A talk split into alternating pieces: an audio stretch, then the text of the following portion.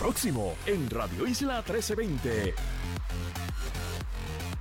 en directo desde San Patricio Plaza gracias a AARP. Tenemos una información sumamente valiosa sobre la explotación financiera, pero también vamos a estar hablando con el director de la Oficina de Ética Gubernamental y vamos a tocar base. Ayer le presentábamos un caso de doña Isabela. Ella es residente del pueblo de Isabela, donde el programa de R3 literalmente le tumbó su casa y ahora dice, ¿sabes qué? No cualificas para R3. Ajá. ¿Y ahora qué pasa? ¿Dónde va a vivir ella? Pues precisamente se va a iniciar una investigación sobre este tema. Vamos a estar hablando con el director de AARP y todos sus portavoces, como les dije, hablando sobre la explotación financiera. También vamos a hablar cómo usted puede prevenir este escenario de la explotación financiera. Vamos a estar conectando con la representante Lourdes Ramos. Y es que hay cambios en el retiro de la Universidad de Puerto Rico también está corriendo el reloj para las organizaciones sin fines de lucro que pudiesen dejar de dar servicios a la comunidad debido a que no eh, tiene fondos. Pero ¿qué es lo que está ocurriendo allí? Nos van a estar explicando precisamente cuál es el panorama. Así que comenzamos oficialmente la primera hora de Dígame la verdad.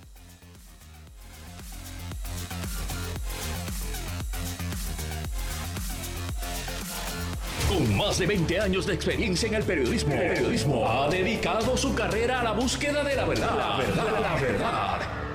De frente al grano, con carácter entrevistará a las figuras más importantes de la noticia. Radio Isla presenta a la periodista Mili, Mili Méndez en Dígame la verdad.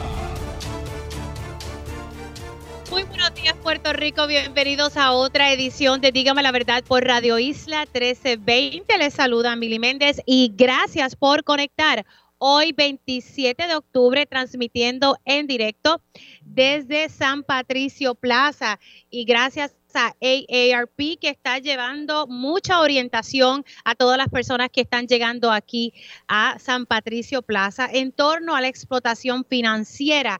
Este es un tema sumamente serio y que hay que seguir educando a nuestros adultos mayores y a toda la población en general. Así que vamos a estar explicándole a ustedes qué significa, qué es explotación financiera, cómo usted puede evitar ser una víctima más. Así que Quédese aquí pegadito en Dígame la verdad por Radio Isla 1320. Como les dije, estamos hoy en la calle y uniéndonos al esfuerzo de AARP para orientar sobre la explotación financiera.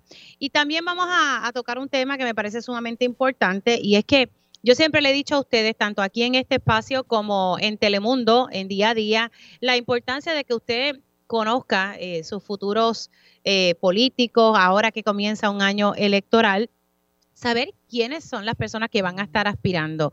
Y en ocasiones muchas de estas personas tienen querellas éticas eh, porque han violado la ley de ética, entre otras cosas. Así que vamos a hablar un poquito con el director de la Oficina de Ética Gubernamental, Luis Pérez Vargas, quien está aquí con nosotros. Saludos, director, ¿cómo está? Saludos, Mili, a usted y a todos los radioescuchas de Radio Isla 1320. Bueno, vamos a estar hablando de, varios casitos en particular que le he estado dando seguimiento, pero vamos a hablar un poco ¿verdad? sobre los esfuerzos que ha estado haciendo la Oficina de Ética, eh, que han intensificado las orientaciones en los municipios, dando los tours. No sé si usted le dice los Ética Tours, pero si no, yo le digo así ahora. Correcto, sí, los Ética Tours fue una iniciativa, dado que en las elecciones pasadas, por el asunto de la pandemia, pues no se pudieron dar los adiestramientos presenciales y se, y se recurrió a los adiestramientos grabados. Y aunque tienen su buena, su, efecto, se pierde la, logística, la dinámica de poder hacer preguntas, de interactuar. Y obviamente, pues entonces decidimos salir a la calle y, y, era mucho más difícil decirle a los alcaldes y alcaldesas que nos visitaran en la oficina. Y entonces, pues decidimos salir a visitarlos a ellos. Y también, como sí, para que no, tengan excusa. No, también, y los alcaldes y alcaldesas no toman las decisiones solas. Ellos toman las decisiones con su equipo de trabajo. Pues le pedimos que en, esa, que en esas reuniones estuviera su equipo de trabajo más cercano. Y ya llevamos 66 municipios visitados en el pasado año y medio, alcaldes y alcaldesas, llevándole el mensaje sobre las provisiones de, ética. Es un repaso, porque la oficina de ética muchas veces se mira como una oficina meramente de fiscalización Y, la, nuestra ley orgánica nos faculta, nos obliga a dos políticas públicas, fiscalización y prevención. Yo soy producto de la, de la prevención todos los años que llevo en la oficina y decidí crear una iniciativa loable y también lo hicimos con los jefes de agencia, además de darle el adiestramiento grabado que se dio a principio de cuatrenio, hicimos un acuerdo con el Departamento de Estado y los adiestramos por seis fechas eh, a los sobre 100 jefes de agencia. También eso pasó durante el año pasado. O sea que eh, hemos dado muy fuerte a la educación continua, eh, porque entendemos que si uno educa, pues corrige menos en el futuro. Y eso es parte de lo que estamos haciendo y, y ya nos estamos preparando para los adiestramientos que se van a dar el próximo año a estas personas que resulten electas en las elecciones generales. Y estas orientaciones, me dijo, municipios y también agencias. Sí, tomamos a, los alcaldes y alcaldesas con su equipo de trabajo cercano y también tomamos a, los jefes de agencia, sobre 100 jefes de agencia, en un acuerdo con, el Departamento de Estado. Y, y, de igual, se les repasaron los conceptos de la ley de ética, las prohibiciones y muy importante, las consultas. La oficina tiene la, división del área de asesoramiento jurídico y litigación. Que cualquier duda, la oficina para todos los efectos legales correspondientes da opiniones consultivas. Nos, preguntan, mire, yo puedo hacer esto, puedo hacer lo otro, y la oficina, eh, basada en la ley, pues le contesta. Y eso es una alternativa para que las personas, si, si pecan porque desconocen o tienen unas dudas genuinas, pueden solicitar una orientación antes de tomar la acción eso es sumamente importante para prevenir cualquier irregularidad. Ahora, eh, sí, porque ahí no pueden decir, mira, es que yo desconocía, la agencia se está encargando de ir a educar, como dice usted muy bien, para evitar entonces futuros señalamientos. Eh, no, no pueden decir, ay, es que yo no sabía, se, se están educando en, en este proceso. Quiero hablar con usted y luego hablamos un poquito sobre qué ha pasado en la legislatura. Usted sabe que hay un proyecto que busca eliminar la oficina de ética y también hay, había otro esfuerzo, no sé en qué quedó, para darle más garras a la Oficina de Ética Gubernamental y, creo que eso ha quedado en nada. Pero me llama la atención, ayer precisamente publicaba en mis redes sociales de que el doctor Carlos Rodríguez Mateo, el doctor Carlos Rodríguez Mateo es el director de AMSCA. Y el director de AMSCA, quien recientemente tuvo un encontronazo con una colega periodista, pero el doctor Carlos Rodríguez Mateo tiene una querella ética, ¿verdad? Hubo una queja, se investigó por la oficina de ética y entonces ustedes sometieron una querella por nepotismo, porque contrató a una prima hermana y eso lo prohíbe la ley de ética. Él recurrió a los tribunales y tan reciente como esta semana el Supremo le dijo, mira, no, no al lugar, eh, ¿verdad? Recu vete a la oficina de ética y atiende los asuntos en esa oficina de ética. Correcto. El caso inició como parte de los acuerdos de las agencias que pertenecen a PRECO, que es el Grupo para la Prevención y Erradicación de la Corrupción.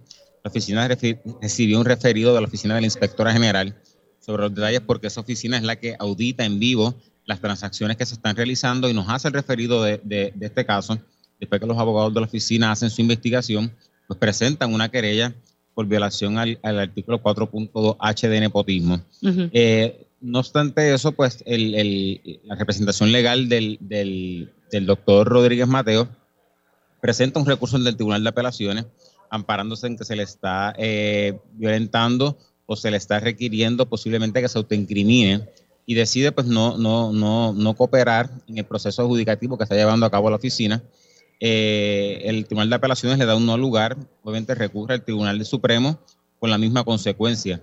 Y eso prácticamente lo que hace es que pues, devuelve el caso a la oficina para que se atienda eh, en sus méritos. Punto particular, el, inciso, la ley de ética tiene secciones penales y administrativas, no obstante el inciso que se le está imputando a él es un inciso meramente administrativo, que obviamente el, riesgo de discriminación eh, desaparece.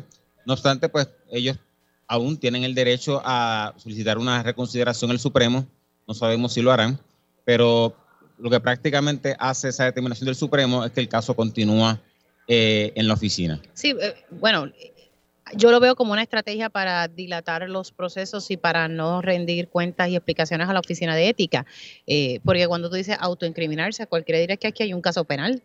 Claro, y, lo que hemos visto en este caso y en otros casos particulares, que cada vez es más, más constante, que las personas que están presentando querellas en la oficina acuden al, tribunal antes de que el caso finalice. ¿Cómo se llama? Que se toma alguna determinación interlocutoria, que es una que no pone final al caso eh, y, hemos tenido ya casos que han ido dos veces al Supremo. Se presenta la querella, van al Tribunal de Apelaciones, van al Supremo por alguna determinación interlocutoria o, solicitando algún derecho que ellos entienden fundamental para que el caso no continúe. Y hemos tenido casos ya que han ido dos veces al Supremo. Fueron antes de que se adjudicara y después de adjudicarse. Eso lo que hace sí, hace el proceso un poco más lento. Y muchas veces cuando vemos que una querella se presentó en el 2020, 2021 y se resuelve en el 2023, es que posiblemente ha, corrido ya los tribunales en dos instancias antes que el caso venga final y firme. Pero también es bueno que, lo, que los redescuchas lo, lo sepan, que el procesamiento, aunque es administrativo, tiene sus garantías procesales del debido proceso de ley, que se le garantiza a toda persona que ha recibido una querella eh, por parte de los abogados de la oficina. Bueno, y lo, y lo mismo hizo, bueno, en, un momento dado, bueno, Melinda Romero es que no quería entregar el informe financiero, Melinda Romero, la delegada congresional, no quería entregar los informes financieros luego de que un momento dado sí los entregó. Correcto, en ese caso ella, cuando se le requiere el informe financiero a todos los delegados, pues prácticamente en primera instancia todos lo hacen. Luego la, delegada Romero eh, entiende que la ley no, no, no le daba la obligatoriedad de hacerlo. Y entonces, a, distinto de la, de la delegada Buxó, pues eh, el caso de Melinda se trabajó en la oficina hasta ahora, que está ante un juez administrativo para que, eh, un juez administrativo externo, para que adjudique. En el caso de Buxó, ella decide acudir al tribunal y por eso también el caso se dilata aún más en el proceso meramente de que, de que ellos entienden, al menos la delegada Romero y la delegada Buxó, que la Oficina de Ética no tiene jurisdicción para requerirle los informes financieros, postura distinta que tiene la oficina y pues, obviamente ante el, caso que tenemos ahora, eh, que vemos cómo, cómo finaliza. Bueno, pero el de Melinda se supone que eso esté a punto de caramelo. Debe, debe, estar eh, para el mes de noviembre, entendemos que puede, eh, bajo los términos que tiene el juez administrativo para resolver, debe estar ya para el mes de noviembre. En el caso de, la licenciada Soraya Buxo, pues ahora tiene que seguir los procedimientos administrativos en la oficina de ética. Correcto, ella puede hacer, digo, varias cosas. Puede pedir una reconsideración al Supremo que todavía está en términos, puede someter la información que se le requiere eh, o cualquier o pues la oficina continuará el proceso eh, de referido al área de investigaciones. Eh, pero pues ya sabemos más adelante en qué, en qué culmina. Ahora, eh, ¿qué ha pasado con el proyecto? Que por lo menos usted estaba buscando más garras a la Oficina de Ética Gubernamental. Eh, ¿qué, ha pasado con el mismo? Por otro lado, también el representante Héctor Ferrer entiende que la Oficina de Ética Gubernamental, como la Oficina del Inspector General y, también eh, lo que tiene que ver con el FEI, no deberían existir. Sí, obviamente, pues el, proyecto que, estaba radicado desde enero del 2021, presentado por el, por el presidente de la Cámara, Hernández Montañez, y representante Ferrer, que la oficina avaló, que estuvimos discutiendo hasta el mes de, septiembre del año pasado, pues, prácticamente pues, pues ha quedado en nada, eh, porque eh, pues también presentaron un proyecto para derogar la oficina y hacer esta superoficina, incluyendo la derogación de la oficina de la inspectora del panel del FEI y de la División de Integridad Pública del Departamento de Justicia. Eh, obviamente ese proyecto, pues, después que nos habían citado a vistas públicas, nos cancelaron. Sí presentamos nuestra ponencia de por qué el proyecto adolecía de, de, muchas virtudes que el presente se tiene, como la mayor procesamiento de personas que incumplen la ley son violaciones administrativas. El proceso penal requiere un cuantum de prueba mucho mayor y este proyecto lo que buscaba era prácticamente desaparecer las disposiciones administrativas que son las que más imputa a la oficina. Por ejemplo, el artículo 4.2b de la ley, que es utilizar su puesto para un beneficio propio de un tercero, tiene excepciones penales y administrativas. Pero para poder procesar penalmente hace falta el elemento de intención. Y muchas de las faltas que la oficina procesa, que es lo más que procesa, son por descuidos, por olvido, por falta de orientación. Y esa falta se paga con dinero, con una multa. Ese inciso prácticamente en la, propuesta de, de uniformar a todas las oficinas deja de ser administrativo y se convierte completamente en penal. Pues claro que va a haber mucho menos procesamiento porque no toda violación eh, lleva, lleva cárcel. Hay violaciones que se pagan con dinero y en eso la oficina ha sido sumamente efectiva.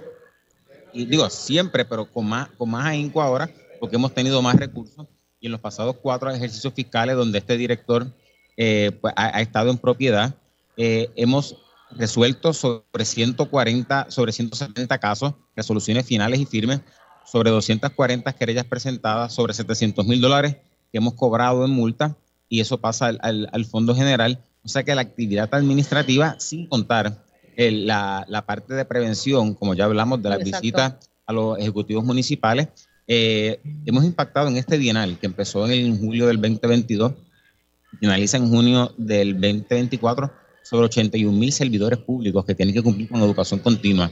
Esa faceta educativa de la oficina no se contabiliza con dinero.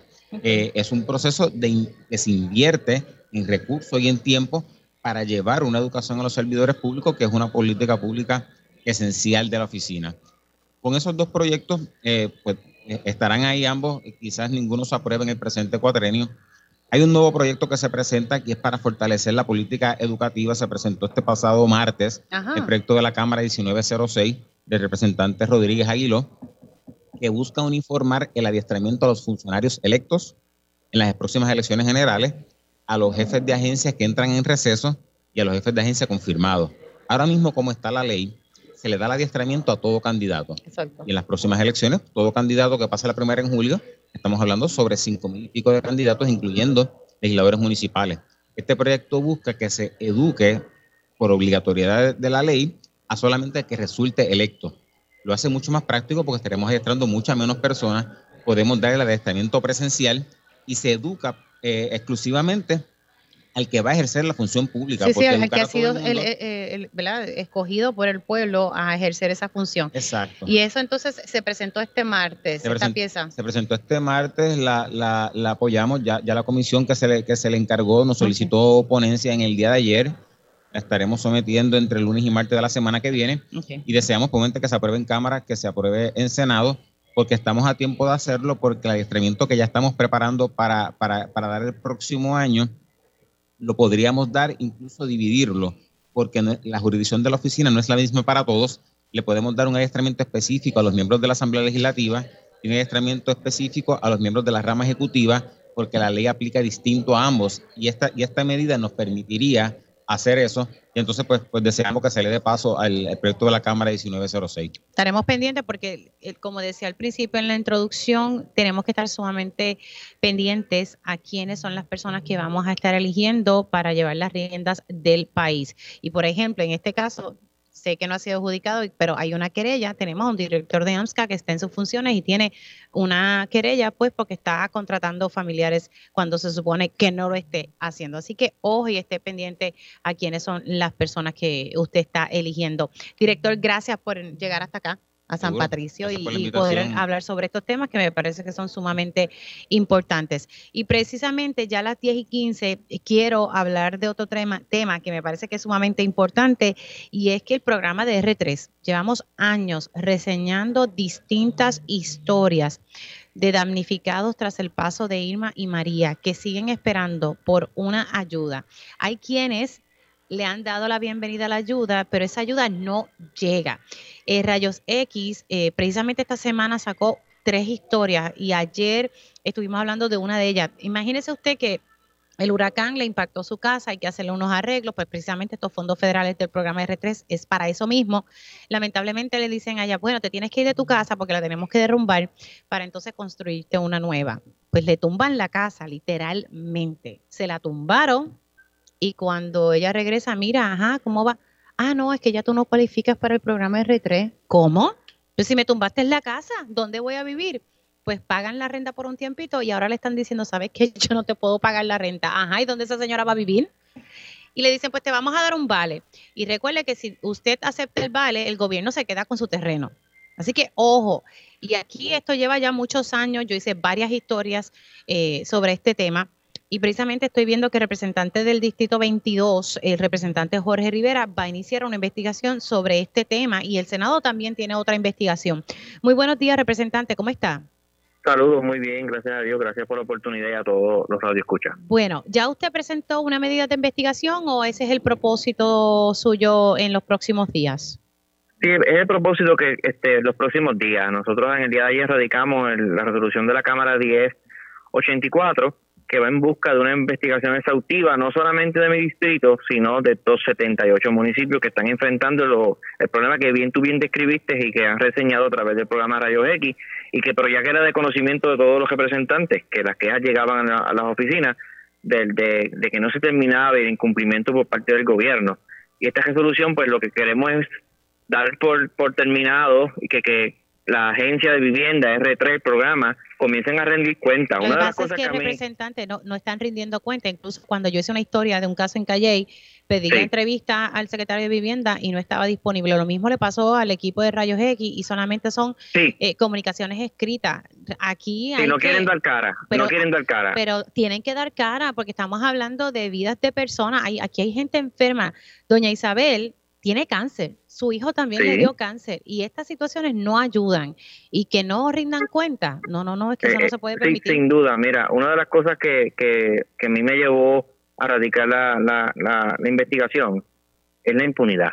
O sea, aquí a, todo el mundo hace y deshace y no pasa nada, tú sabes. Y aquí estamos hablando, como tú bien describes, de gente que está incapacitada con unas enfermedades específicas que ya por, por su naturaleza son malísimas de bregar en la vida y que no tengas dónde vivir, que, que no haya un futuro con esperanza, que tú no puedas planificar tu hogar, es, es una cosa que tiene que ser repudiada por todos nosotros y desde la Cámara de Representantes con esta con esta resolución vamos a obligar, nosotros tenemos poder para obligar al secretario que se siente allí con pena de esos desacatos si no se presenta y, y tienen que rendir cuentas, dar cara al país de por qué personas como tú bien describen vamos a hacerte la casa y la última una de las historias que yo vi ahora no podemos hacerte la casa porque el camión donde está la casa el camión no sube para llevar los materiales ah pero, hace 40 años atrás es el, ese caso de doña Esther es doña Esther ese es el caso de doña Esther que también la tuvimos en día a día eh, gracias al equipo de Rayos X y, y mire, ¿cómo usted me va a decir que un camión no puede subir? Eso lo debieron haberse dado cuenta antes de, de querer tumbarle la casita. Pero tampoco puede ser excusa, porque 40 años atrás, con menos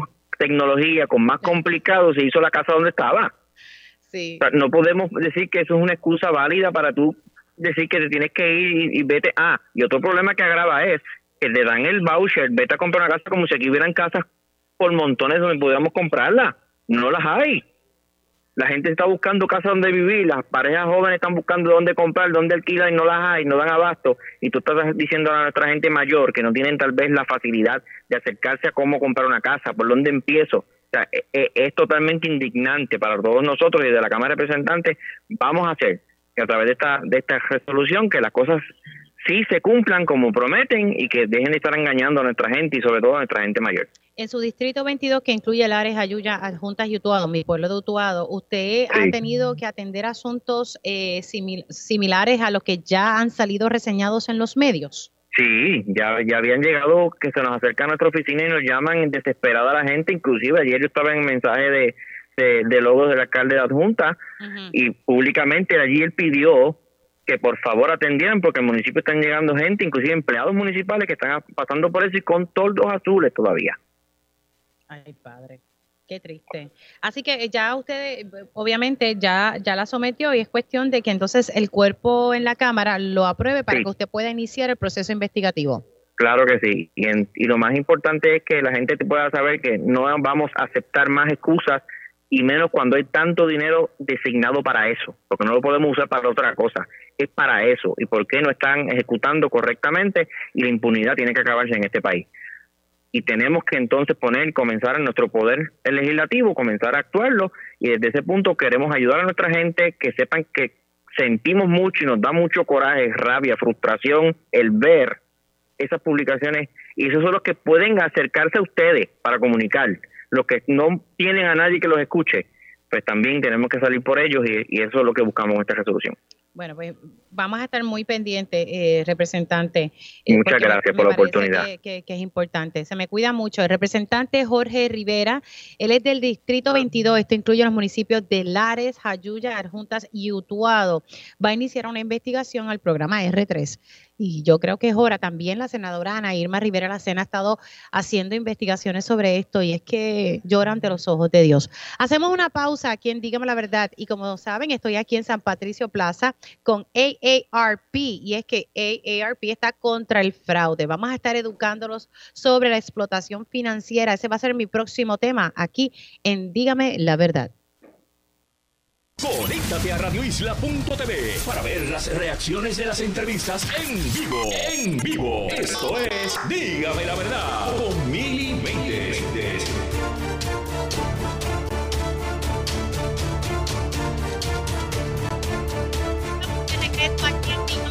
por Isla 1320. Hoy, junto con AARP, que está luchando contra el fraude, estamos transmitiendo en directo desde San Patricio Plaza y vamos a estar educándoles sobre este tema que es bien serio. Tenemos que ¿verdad? tomar cartas en el asunto porque a cada rato en, día a día en Telemundo tengo que estar reseñando historias de personas que han pasado eh, situaciones bien difíciles debido al, ¿verdad? a la explotación financiera. Así que vamos a, dar unas definiciones de qué es lo que estamos hablando, pero primero le quiero dar la bienvenida a José Acarón vía telefónica, el director de AARP.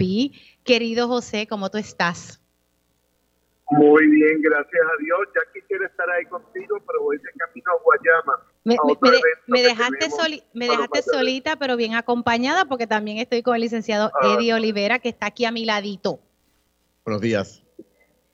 Bueno, vamos a precisamente a, educar, vamos a, dar eh, esta definición. ¿Qué es explotación financiera? Comienzo contigo, Acarón, y entonces rapidito el licenciado puede intervenir. Acarón.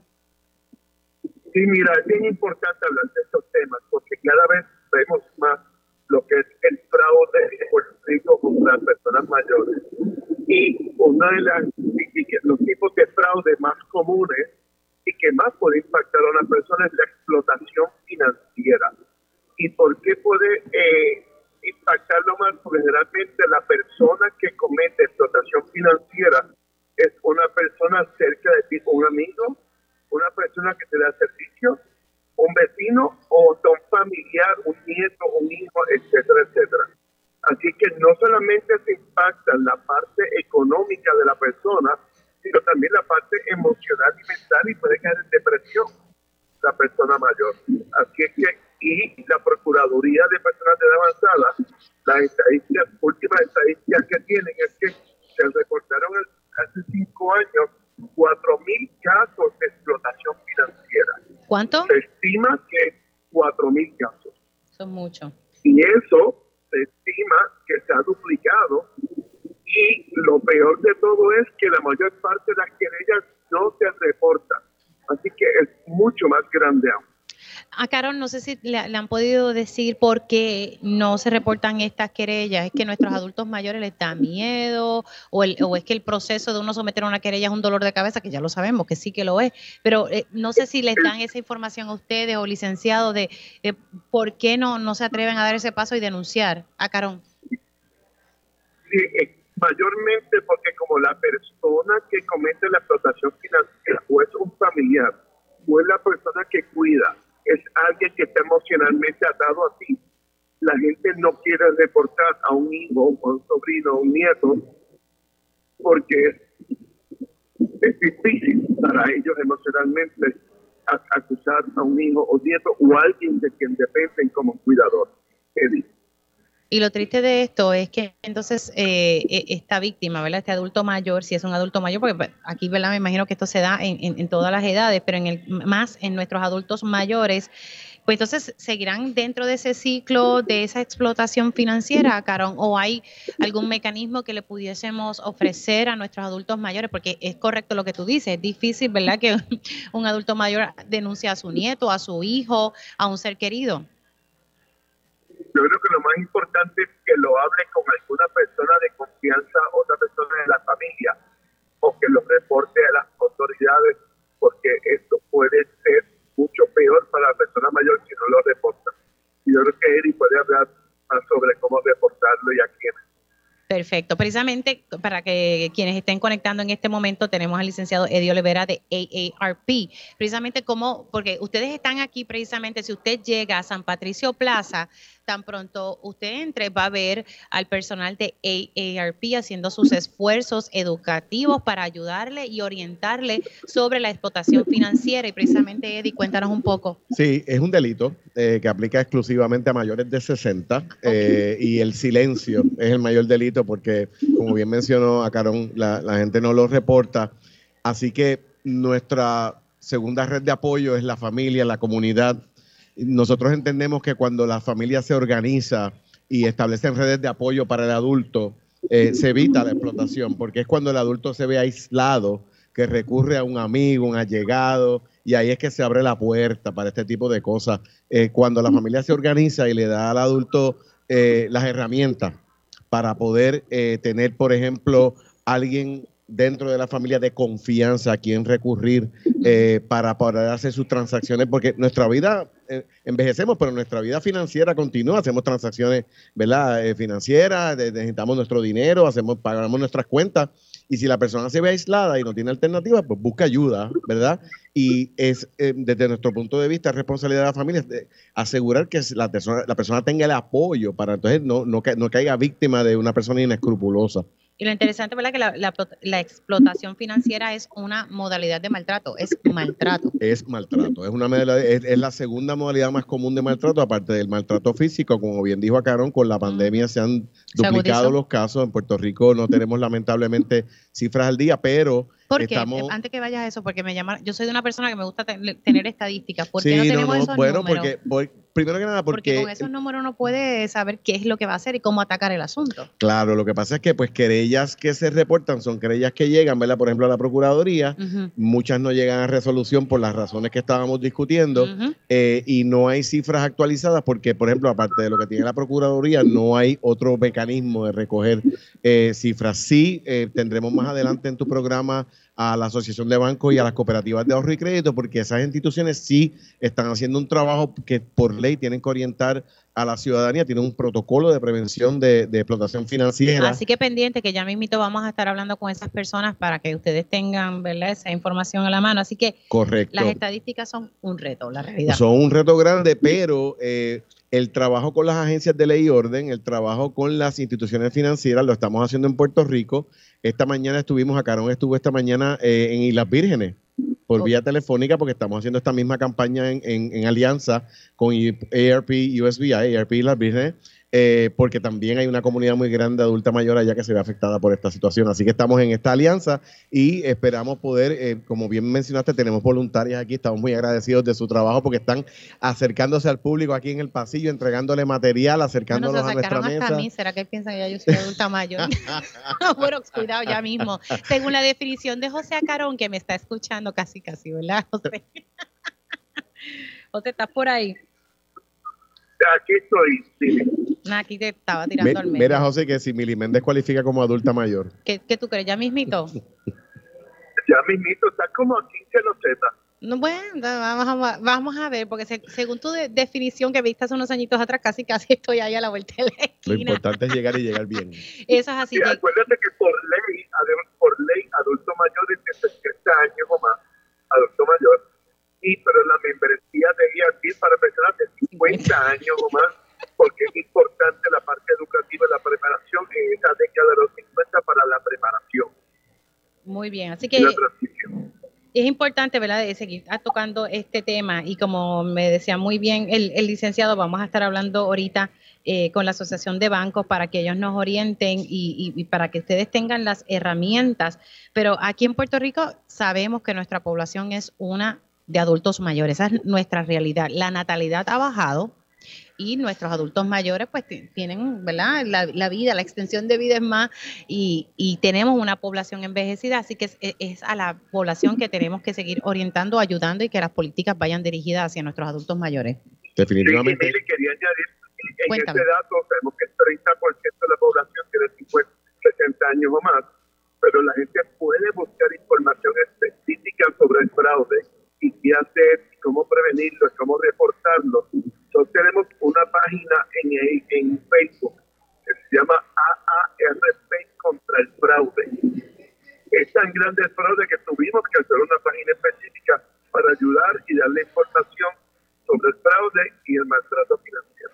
Así que es importante, entonces tienen una página en Facebook que es AARP contra el fraude. Correcto. Así que es importante ese detalle. A ah, Carón, gracias por haber entrado unos minutitos aquí para hablar con nosotros sobre este tema. Y el licenciado Eddie Olivera también se va a quedar por aquí. Yo lo, estaré invitando para seguir hablando. Y como decía ahorita, y aquí hay esto es un dato importante, nuestra situación demográfica en su mayoría es de adultos mayores y Puerto Rico está entre los tres países con población más longeva de las Américas y el tercero entre las jurisdicciones de Estados Unidos empatados con Vermont. Así que eh, tenemos que eh, atender este asunto. Nosotros vamos a hacer una pausa en Dígame la verdad, pero al regreso vamos a estar hablando con la presidenta de la Asociación de Bancos, la licenciada Soime Álvarez Rubio, y es que vamos a hablar de cómo usted puede prevenir, evitar la explotación financiera y el licenciado Eddie Olivera va a estar aquí conmigo acompañándome. Así que se me, ya mismito venimos, estamos transmitiendo en directo desde San Patricio Plaza y estamos junto a AARP contra el fraude. Conéctate a radioisla.tv para ver las reacciones de las entrevistas en vivo. En vivo. Esto es Dígame la verdad con Mili Y ya estamos de regreso aquí en Dígame la verdad por Radio Isla 1320. Estamos unidos a este esfuerzo que está realizando AARP contra el fraude la explotación financiera. Y estamos transmitiendo en directo desde San Patricio Plaza. Aquí el personal de AARP está orientando a todas las personas que están llegando a este centro comercial para que tengan cuidado, para que se eduquen, se orienten sobre cómo pueden evitar que ellos o un ser querido sean víctimas de la explotación financiera. Me acompaña en la mañana de hoy alguien que conozco ya hace tiempito, hace tiempito que no la veía, y es a la licenciada Soime Álvarez Rubio, presidenta de la Asociación de Bancos. Gracias por estar con nosotros. Muchas gracias y muy buenos días. Y es cierto, hace tiempo que no nos veíamos, pero siempre te sigo y, sé de, ti y de tu bella familia también. Gracias. Vamos a hablar en esta ocasión, eh, eh, vamos a estar discutiendo cómo prevenir precisamente la explotación financiera y que esto ha sido una prioridad para la Asociación de Bancos y me parece que es un, un punto importante porque nuestros adultos mayores hacen sus transacciones en los bancos y están sumamente pendientes. Y sabemos que la tecnología adelante todo, que uno, escanea las cosas y puede depositar, aunque ya yo estoy en ese correo de que me gusta ir al banco todavía, me relajan, pero yo sé de las que voy al banco y deposito el chequecito. Pero bueno, vamos a orientar a las personas que nos sintonizan y todos los que están aquí en San Patricio sobre cómo podemos eh, prevenir la explotación financiera, pues licenciada. definitivamente, Emily, muchas veces escuchamos tantas veces lo que es la explotación financiera y este adulto mayor a veces dice, pero ¿qué será eso? Explotación financiera, ¿qué es esto? Pues básicamente la explotación financiera es el uso indebido del dinero de propiedad o de bienes de una persona mayor, puede ser mayor de 60 años, o de una persona incapacitada por parte de otra para el beneficio propio de esa otra persona. Así que esa otra persona que viene a cuidarte, a resguardarte, a orientarte, a darte el mejor manejo de tu finanza, es el que se aprovecha de ti y de tu bolsillo. Y desgraciadamente las personas mayores están bien vulnerables a este, este, hecho. Una de las modalidades más recurrentes en una explotación financiera es el fraude. La otra modalidad es la malversación de fondos. Hay a veces eh, que imitan firmas coaccionan a ese adulto mayor a ir al, banco y hacer unas transacciones que él no quiere, como vamos a cambiar el dinero de tu cuenta para la mía, porque es que ya tú estás muy mayorcito y tú no sabes lo que tú tienes. No, yo te ayudo y, cuando tú me dices que lo que tú quieres que yo pague, por ahí coge para el chavito por el lado. Y, y sobre todo dicen, confía, confía ¿Cómo tú no vas a confiar en mí? Yo te manejo ese dinero, no hagas esa compra, vamos a invertir este dinero en otra cosa. Y por ahí es que empieza a venir lo que es esa explotación a ese adulto mayor que después se queda desprovisto. Uno de los problemas que tenemos con la explotación financiera es la falta de las querellas que se suscitan, porque como muchas de las veces, desgraciadamente, son por partes de familiares, de personas allegadas, de un conocido, de un vecino, del mismo centro que tal vez lo está cuidando, de profesionales de la salud, de abogados, todo, toda persona que goce de esa confianza es el que puede estar en ese, en ese ámbito para explotarlo financieramente. Porque si yo voy caminando por aquí, por Plaza Las Américas, y yo no te conozco y tú te encuentras conmigo y tú me dices, mira, dame el número de cuenta, mira, vamos a pasar tus chavitos a mi cuenta, yo no lo voy a pasar, ningún adulto mayor lo va a hacer. Pero esa relación de confianza que tú y yo a lo mejor tenemos o que otra persona tiene con ese adulto mayor es lo que hace que los enamore, que los ciegue que confíen y dan camino abierto a ser explotados y esto redunda en perder su dinero. Lamentablemente. Ahora, los esfuerzos que, está haciendo la, Asociación de Bancos precisamente, ¿verdad? Para, para evitar estos casos y, poder prevenir, ¿verdad? Y como me decía ahorita el licenciado Eddie Olivera, lamentablemente las estadísticas es un reto, no todo el mundo se atreve especialmente a denunciar a un ser querido o, por otro lado simplemente es que no tenemos los datos de estas querellas. Eh, ¿Cómo ustedes están trabajando esta situación para prevenirla? Primero que nada, logrando este tipo de alianza. O sea, esta alianza de AARP con la Asociación de Bancos, que eh, gracias a Dios se ha suscitado con otras agencias regla, este, de orden, de ley y orden, como hace poco se unió el, el, el FBI, se unió el Departamento de Fiscalía federal. Eh, también tenemos una presencia ayudando a combatir esto, la Policía de Puerto Rico, la unidad de robo a banco con su teniente Ayala. Son componentes que nos ayudan a llevar la voz ahora mismo lo que tú estás haciendo, lo que estamos haciendo aquí en el centro comercial es hablándolo. Muchas veces hablando, diciendo el cuento, diciendo lo que me pasó, eh, qué, llamada yo recibí, es la que hace prender esa bombillita a ese adulto mayor que dice, mm, a mí me dijeron que del banco no me iban a llamar a pedirme datos, así que esto me suena a que esto es un mm. pescado o me quieren este, robar el dinero. O, oye, yo escuché en la radio a Mili diciendo de que ATH Móvil nunca llama para decir de que su, su aplicación eh, está siendo robada, que hay que cambiar el número de password, el número de, de cuenta. Es importante que todo el mundo sepa que ATH Móvil no llama, ATH Móvil no es un banco, Así que el dinero suyo está en el banco. Así que ATH no, no le va a llamar para decirle que usted no, no puede accesar su dinero. Es el banco. Y lo otro es el banco no va a llamar a pedirle a usted información que usted sabe que el banco tiene, porque para eso usted fue al banco, usted abrió una cuenta, usted dio la información, usted puso un número secreto que ni siquiera el teller del banco lo ve porque le dan ese keypad, ¿verdad? Ese teclado tapado y le dicen, ponga ahora su número secreto, vuelva y ponga su número secreto y nadie lo ve.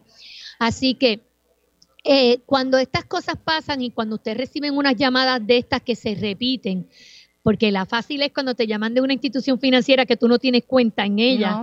Eso es fácil porque tú dices, esto es un fraude porque yo no tengo dinero aquí. Pero si me llaman de una institución financiera que sí tengo dinero en ella, pues ahí yo como que este, presto atención. O te mandan los mensajes, de, lo digo porque a mí me ha pasado, te mandan mensajes de texto, eh, por favor entre este enlace, mire, no abra el enlace. No abra el enlace, lo que tenemos que hacer es enganchar y llamar a la institución financiera o pasar por la institución financiera, así como hace Mili, por la sucursal y preguntar, mira, yo recibí una llamada y me dijeron que mi número de cuenta este, está siendo comprometida. Comprometida es que algo huele mal, que a, a lo mejor un hacker o un delincuente entró. Pues entonces yo voy al banco, averiguo. También lo que tengo que hacer es llamo por teléfono, pero soy yo la que genero la llamada.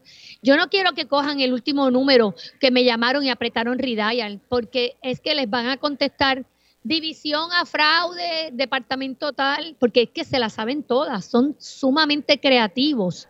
Así que hay que estar bien atentos. Mira, ahora mismo Seguro Social anunció un aumento de dinero. Sí de segurito ya los pillos están escribiendo el libreto.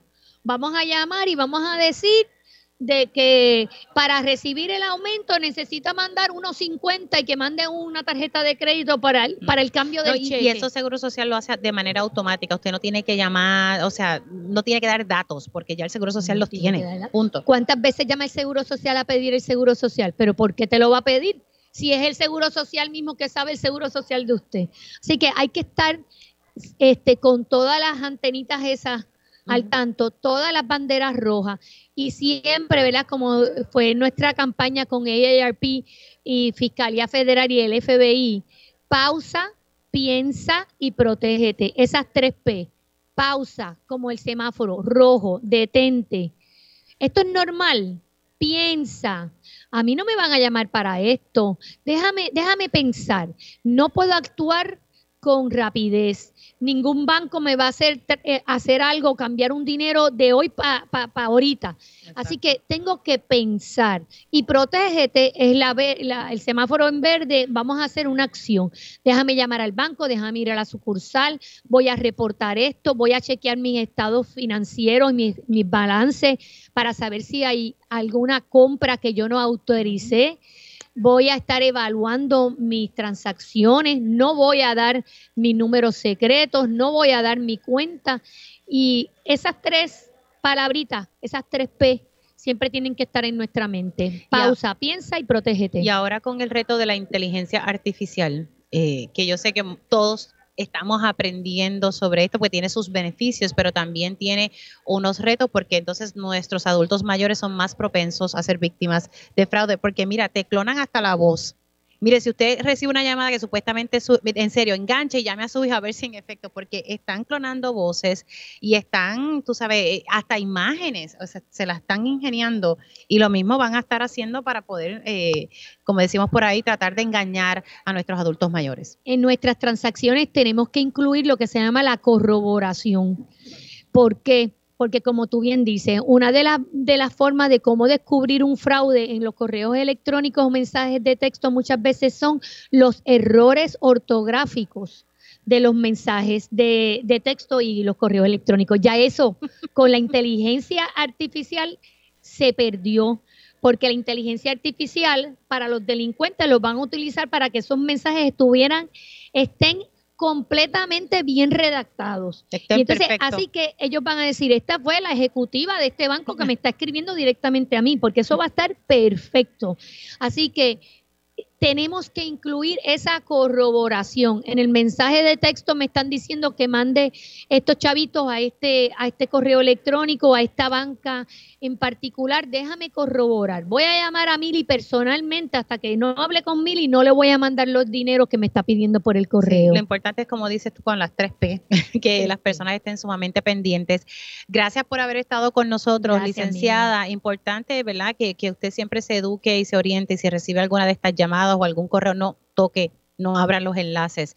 Así que vamos a continuar educando a la población que está llegando aquí a San Patricio Plaza y los que están sintonizando a través de Radio Isla 1320. Recuerde que también pueden conectar a través de radioisla.tv y puede ver todo lo que está pasando y escucharnos a la vez. Asimismo en Facebook en el Facebook Live. Estamos llevando toda esta orientación y como les dije, estamos transmitiendo en directo desde San Patricio Plaza. Estamos unidos a AARP contra el fraude. Hacemos una pausa y al regreso hablamos del retiro de la Universidad de Puerto Rico. Tanto estuvo la Junta de Control Fiscal que parece que lo quiere cambiar. Vamos a estar hablando con una representante que ha estado luchando para proteger el retiro de la Universidad de Puerto Rico. Más adelante también vamos a estar hablando y orientando sobre ¿verdad? la falta de fondos en organizaciones sin fines de lucro y está corriendo el reloj porque luego del 31 de octubre se quedan sin dinero, hay gente que va a perder sus empleos y los servicios no van a llegar a la comunidad. Y como les dije, también continuaremos orientando sobre la explotación financiera por aquí por Radio Isla 1320.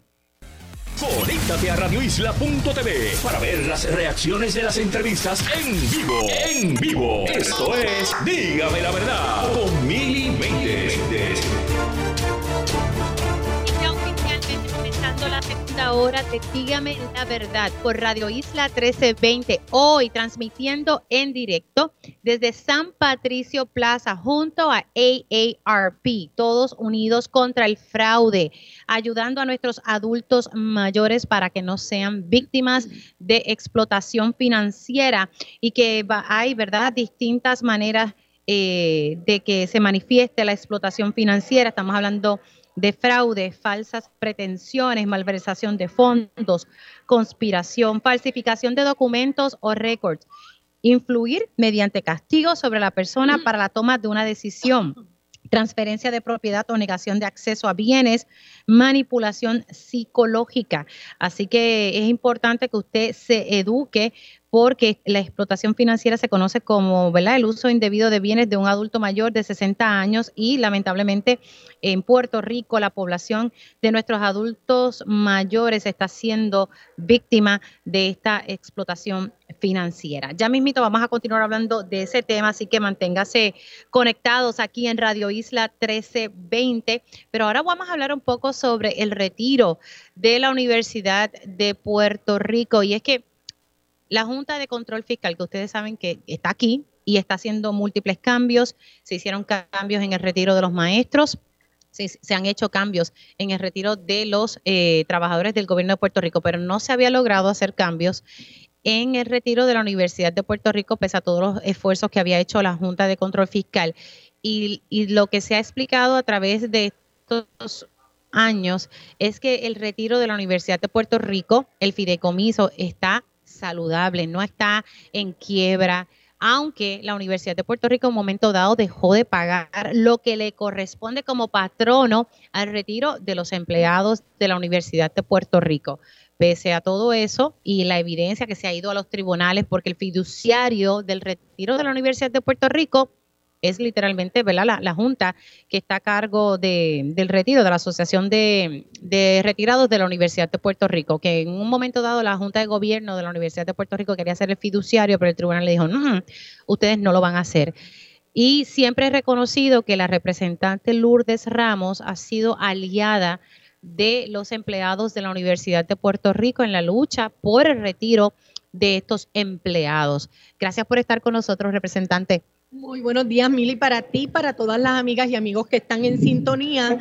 Un honor eh, compartir con el pueblo de Puerto Rico y contigo esta información tan importante. Y antes de que comenzamos nuestro tema, a mí me escribieron de un banco donde yo no tengo cuenta. Ah, de verdad. Entonces me sonreí le di spam, o sea que lo bloqueé el número inmediatamente, que es lo que todos debemos hacer para que no continúen las llamadas ni los mensajes de texto a nuestros teléfonos. Así que todos hemos pasado por esta situación bien lamentable. No sé que, como decía la licenciada Soime Álvarez, que se las ingenian, se las ingenian. Así que para que ustedes vean, la representante Lourdes Ramos le, llegó una llamada de que, ¿verdad? De un banco que no es el suyo y rapidito ella enganchó la llamada. De verdad que no, no le dé ni, ni, ni, un segundo a estas personas que están detrás eh, buscando cometer fraude contra usted. Eso es así. Bueno, representante, ¿qué, ¿qué, está pasando? Porque yo entendí y, he dialogado constantemente con el presidente de la Junta de la Asociación de, Retirados de la Universidad de Puerto Rico y me decía que todo más o menos estaba en orden, pero la cosa no está en orden. No,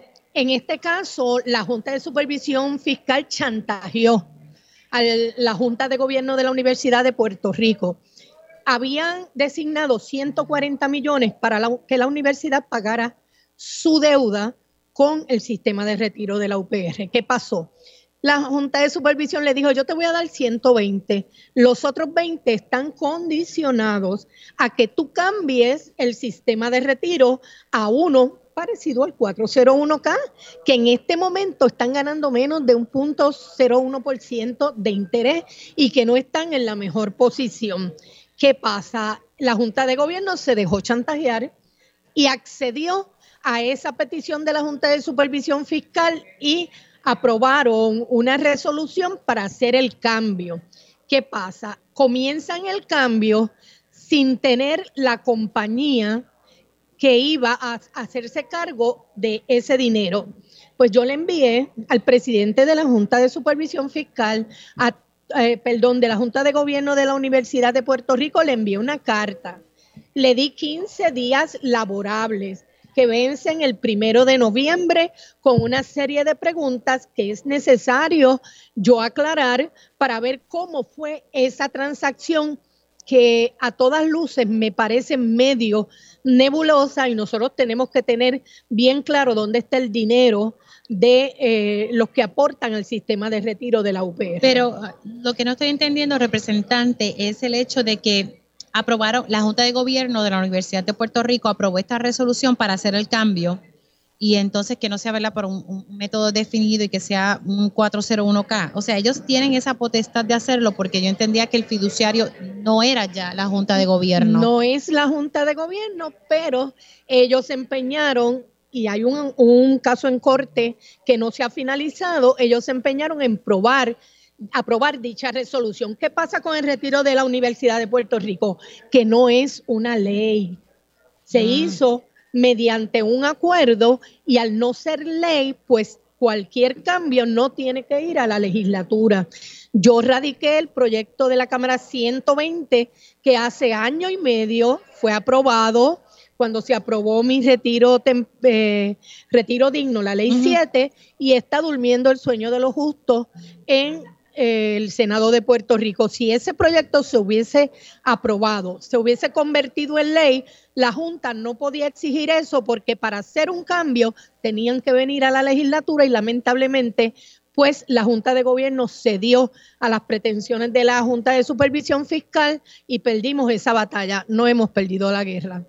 Claro, pero entonces ahora qué, qué va a pasar entonces con, el retiro, porque ellos no han seleccionado, según usted me explicó ahorita, no han escogido la empresa que va a estar haciendo esta transición a un 401k. Bueno, no la habían escogido cuando hicieron el cambio. Ya escogieron a una compañía que se llama Alay, que es la misma que tiene el retiro central para los casos de incapacidad.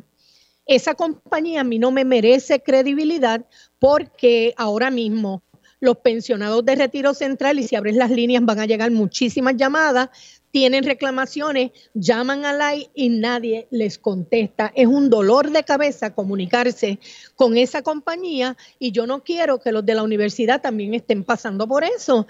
Y realmente, pues antes habían considerado aparentemente unos bancos que habían ya recibido ciertas multas y no los pudieron eh, certificar para que manejaran ese dinero. Ahora, de agosto a octubre, ¿dónde estaba el dinero? ¿Dónde se invirtió? ¿Qué beneficio generó? Eso nadie lo sabe y son parte de las preguntas que yo le estoy haciendo a la Junta de Gobierno. Si no me contestan en o antes del primero de noviembre, voy a recurrir hacer una petición de información formal en la Cámara de Representantes, eso se aprueba en el floor y de no haber contestación podríamos ir a los tribunales. O sea, y, y la Cámara la está respaldando en este esfuerzo, porque usted sabe cómo a veces funciona. No, yo tengo que decirte que el presidente de la Comisión de Asuntos Laborales y Retiro Digno es Domingo Torres. Y Domingo pues ha sido muy solidario, hemos trabajado en equipo y casualmente lo citó a una vista pública que va a ser el 30 de octubre para que la universidad rinda cuentas también y citaron al director del sistema de retiro, el señor Luis Vicenti, que también ha sido muy solidario y que hemos trabajado en equipo y por eso es que hemos echado hacia adelante todas estas investigaciones. Mili todavía está pendiente el pago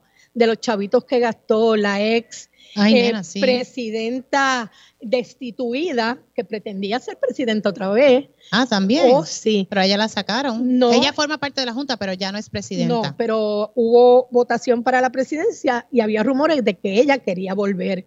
Es imposible. Le gusta el poder. No, le gusta el poder y le gusta gastar a manos llenas. Así que yo la Claro, porque los chavos no son de ella, son, de nosotros. pero todavía no se ha pagado esa factura.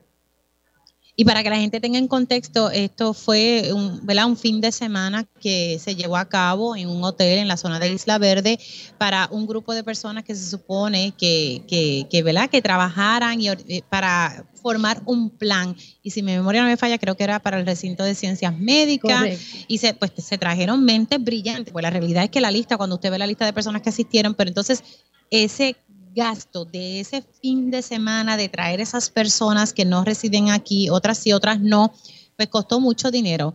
Y ese dinero, pues se supone que se pidiera una autorización antes de hacer ese evento, lo cual no se hizo y pues todavía no se ha pagado esa factura, pero fueron miles y miles de dólares en momentos que, ¿verdad? Tenemos que ser prudentes a la hora de gastar fondos públicos. Eso es correcto y me he opuesto a que, porque llegaron a aprobar una resolución autorizando el pago y yo logré que en la Cámara se le diera un cese y desiste a cualquier pago a una factura ilegal, porque no lo podemos permitir. Y recuerden bien, yo aquí estoy para defender la verdad. No importa si es de mi, de mi administración o no. Yo no me pongo eh, gafas especiales para mirar a los azules y para mirar los rojos, los verdes o los amarillos. No, el que lo haga mal tiene que corregir la acción y tiene que pagar. Bueno, pero entonces es importante que, estemos pendientes a esta vista pública el 30 de octubre. Eso es el lunes, Eso es el lunes, correcto. Eso es el lunes eh, para que entonces podamos dar seguimiento a este tema y saber un poquito más de qué, qué es lo que está pasando con el retiro. Y que quede claro, la universidad estaría pagando más dinero en aportación patronal que lo que hace ahora, porque tiene que pagar la aportación patronal de los empleados antes del 401 y la aportación patronal de los del 401K. O sea, ¿han pensado esto? ¿Hicieron algún estudio actuarial? ¿Hay algún caso en corte que les impida tomar acción sobre esto? Esas son las preguntas que le hice al presidente y a la Junta de la Universidad y que deben ser contestadas en o antes del primero de noviembre y que también tocaremos las puertas en la vista pública que no me la voy a perder y que voy a estar desde tempranito sentadita allí haciendo lo que el pueblo espera de mí,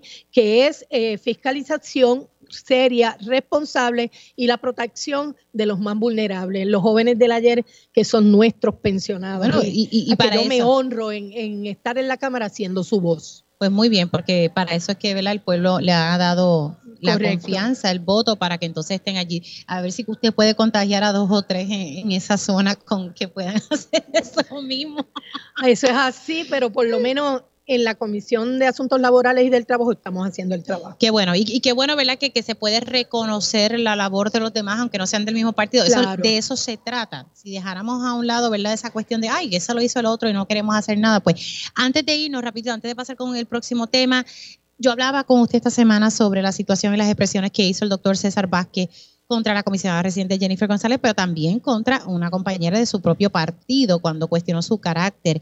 Eh, tengo entendido que hubo expresiones en, las redes sociales. Eh. Entiendo que él estaba escribiendo que aun cuando él pidió disculpas, aparentemente pues como que la gente no lo aceptaba, pero es que es bien difícil de aceptar esa disculpa tan leve y de, de, dos líneas o tres nada más. Y todavía las mujeres que creemos en la capacidad de la mujer para ostentar y participar en una elección, estamos esperando que se disculpe con su compañera de partido. Que no lo ha hecho. Que no lo ha hecho y que yo creo que debió haber tomado un turno significativo ante la prensa del país para decirle a ella que ella tiene todo el derecho de aspirar y que sus expresiones esto, estuvieron fuera de lugar, porque mire, es raro de humano, pero usted tiene que tener el valor, los pantalones y las faldas bien puestos para decir, me equivoqué, me arrepiento y no lo voy a volver a hacer más. Así que el doctor Vázquez me da muchísima pena que sea un supuesto cristiano que quiere traer unos cambios para Puerto Rico, se da con la Biblia golpes de pecho y yo creo que lo único que tiene son moretones, porque realmente Dios es un Dios de amor, de misericordia, de perdón y tenemos que aceptar la gente como es, valorar sus capacidades, sea carpintero, doctor, ingeniero, sea lo que sea, cada persona tiene un valor. Bueno, y para eso son las primarias en Proyecto de Dignidad. Van a haber primarias en febrero y que el, pueblo, que el pueblo sea el que elija quienes van a ser sus. Y yo espero que la gente no se equivoque y no lo lleve al Senado, porque ahora creo que va a aspirar. Ah, bueno, lo dijo aquí en Digamos la Verdad, precisamente aquí fue donde pues dijo que, que, está contemplando seriamente irse para el Senado. Que la gente seria que está en Proyecto Dignidad y el pueblo de Puerto Rico no le dé la oportunidad a un machista declarado, porque estas no fueron las primeras expresiones contra Jennifer. Recuerda que cuando ella salió embarazada, él le dijo que se tenía que ir para su casa. El embarazo no es una enfermedad. Y el embarazo no es una enfermedad. Y ahora mismo yo. Yo trabajé hasta mi último día. Claro, yo valoro. Y si ustedes nos están mirando, Mili trajo a su niña al trabajo, porque las mujeres tenemos muchas facetas. Y si hoy ella tenía que traer su niña, eso no le va a impedir de hacer su trabajo. Así que somos mujeres, somos el mayor por ciento de la fuerza electoral en Puerto Rico y decidimos quién está y no está en la legislatura. Ejerce tu derecho al voto en primaria y escoge los mejores candidatos. Exacto. Representante, gracias por llegar hasta acá. Si quieres, se da una vueltecita con la gente de ERP y, y, sigue orientando. Se me cuida mucho y estaremos pendientes. Y siempre en la Cámara defendiendo al pueblo de Puerto Rico. Gracias. A ustedes escucharon a la representante Lourdes Ramos, quien me estaba hablando sobre el retiro de la Universidad de Puerto Rico. La Junta de Control Fiscal logró su objetivo, que la Junta de Gobierno de la Universidad de Puerto Rico cambiara el retiro de los empleados de la Universidad de Puerto Rico que no tenían problemas, porque la realidad es que no lo tenía, pero bueno, todo esto fue mediante, según lo que me explica la representante Lourdes Ramos, mediante chantaje. Te voy a dar 140 millones de dólares pero te condiciono 20 millones si tú cambias el retiro de la Universidad de Puerto Rico a uno de 401K. Vamos a hablar sobre otro tema que me parece y, ha estado ya públicamente, pero quería darle espacio aquí en Dígame la verdad y estamos hablando de la falta de fondos a las organizaciones sin fines de lucro. ¿Por qué esto es importante? Porque en muchas ocasiones el gobierno ha reiterado que sin las organizaciones sin fines de lucro el gobierno no podría estar llegando a todos lados, ¿verdad? Y que, y que son eh, alianzas que se hacen, ¿verdad? Que las organizaciones ayuden en áreas donde el gobierno no pueda llegar o por la situación económica. Pues ahora estamos teniendo una situación de que creo que el 31 de octubre la cosa se pone eh, difícil porque entonces pudiesen haber despidos de empleados de estas organizaciones, los servicios no se van a poder llevar a cabo. Y hoy me acompaña María de Lourdes Ortiz directora del movimiento Una Sola Voz. Gracias por estar con nosotros. Gracias, Mili, un placer. Y también la acompaña Brenda Liz Pacheco, directora ejecutiva de Centro Renal. Gracias por estar con nosotros. Saludos, Mili, un placer de estar aquí con ustedes. Se pegan ahí el micrófono, no, se pongan tímidas. Vamos a hablar primero cuál es el escenario, el peligro aquí y entonces, ¿verdad? Vamos explicando un poco para que nuestra audiencia que está aquí en San Patricio Plaza y los que nos están sintonizando por Radio Isla 1320 puedan entender. Claro que, sí. la situación en la que nos encontramos en estos momentos es que específicamente la medida relacionada con los fondos legislativos, que ya fue aprobada a través del presupuesto general del país, ¿verdad? A finales de la sesión pasada, el 30 de junio, y que también fue aprobada por la Junta de Control Fiscal, todavía no ha sido radicada. ¿Verdad? Así que en estos momentos las organizaciones no saben. Se aprobó, pero no. Se aprobó el presupuesto donde se contempla la partida de los 20 millones de dólares, que es el fondo que va o el dinero que va entonces a, a las organizaciones. Pero la Asamblea Legislativa tiene que eh, hacer una resolución conjunta ¿verdad? Donde asigna ese dinero a las organizaciones. Así que todavía a estas alturas, ¿verdad? Ya estamos a casi finales de octubre, pues lamentablemente todavía no sabemos cuáles son las organizaciones que van a estar recibiendo ese dinero. Y que conste que esto se redujo porque antes era más. Sí, y, la cantidad ni siquiera ha aumentado en los últimos años, así que esto pone en una situación aún más vulnerable a las organizaciones y en este momento en particular, pues no sabemos, eh, ¿verdad?, cuáles son las organizaciones que van a estar recibiendo esos fondos, ni tampoco la cantidad de fondos que estarían recibiendo, porque todos los años cambia, todos los años baja. Sí, ahora está pendiente entonces de, de, la legislatura. ¿Qué le dicen a ustedes en la legislatura sobre este escenario? Porque ya estamos a ley de nada, o sea, el 31 de octubre, el próximo martes. Exactamente. Bueno, la información que tengo hasta esta mañana, que yo llamé directamente a la presidencia del Senado, porque lo último que nos dijeron es que esto estaba sobre la mesa, del, sobre el escritorio del presidente del Senado quien se encontraba fuera de Puerto Rico y lo que necesitaba era básicamente su firma porque ya se habían cuadrado las cantidades. ¿Y las firmas electrónicas qué pasó? O sea, pues no sabemos. Eh, la información que yo recibí de parte de sus asesores esta mañana es que él está trabajando sobre la medida. Esperemos que sea así. Bueno, eh, eh, ahora vamos en, el caso de Brenda Liz, ¿verdad? Puedo presumir que, va, que esto le afecta a usted como directora ejecutiva del Centro Renal cómo se, se va a impactar los servicios que ustedes le están ofreciendo a la comunidad. Como bien mencionaste, Mili, ciertamente las organizaciones sin fines de lucro somos un brazo, una extensión eh, para esos servicios tan necesarios a nuestras comunidades. Estamos, de hecho, insertados dentro de las comunidades. El Consejo Renal de Puerto Rico sirve a más de 6.000 pacientes con diagnóstico de enfermedades renales en Puerto Rico, eh, desde clínicas de cernimiento en las comunidades eh, para servicios preventivos hasta servicios psicológicos eh, seguimiento, ¿verdad?, en términos de abogacía y las necesidades que nuestros pacientes tienen. Damos una diversidad de servicios y llevamos operando más de 40 años, eh, siempre experimentando estas altas y bajas en las asignaciones de fondos y ciertamente eh, llegar al cerca del 30 de octubre sin saber con una expectativa, ¿verdad?, de certeza cuándo serán asignados y qué cantidad será asignado, pone en riesgo todos los servicios en términos de salud que brindamos y en este momento tan eh, conocido por todo nuestro país en cuanto a la vulnerabilidad del sistema de salud de Puerto Rico, me parece que es sumamente necesario que organizaciones como el Consejo Renal y otras que brindan servicios de atención a la salud reciban a tiempo los servicios para la continuidad de lo que se le ofrece a los pacientes, a nuestras comunidades y que podamos apoyar eh, lo que el departamento también está realizando. Eh, ¿Cómo, cuántos eh, empleados ustedes tendrían que despedir si no, si no cuentan con, esta asignación de fondos que ayuda? Y estoy segura que también me imagino que reciben algún donativos de otras partes, de privados, pero ¿cómo a nivel de nómina esto afectaría?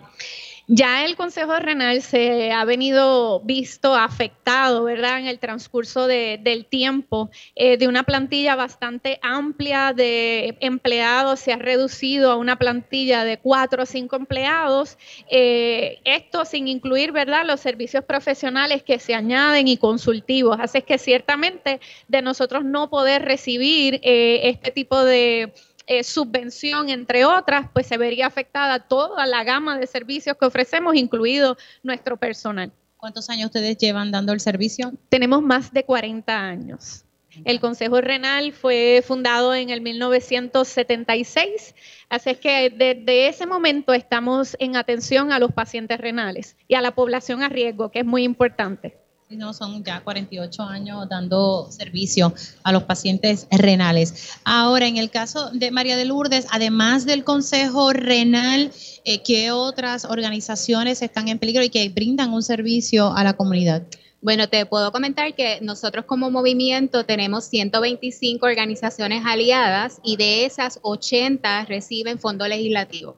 Así que estamos hablando de, y, estamos hablando de organizaciones que ofrecen servicios tanto en educación, salud, desarrollo económico, social, etcétera.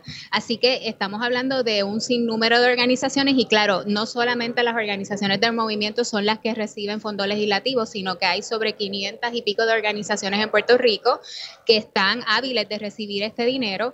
Así que por ejemplo, nosotros tenemos organizaciones donde nos han dicho, mira, si al 31 de octubre nosotros no recibimos los fondos, lamentablemente tenemos que despedir a todos nuestros terapistas porque sus contratos terminan ahora el 31 de octubre, porque se les dio, como igualmente el año pasado el donativo llegó tarde, pues estas organizaciones pidieron una extensión en el uso de los fondos y en este caso hubo organizaciones que su extensión es hasta ahora, finales de octubre.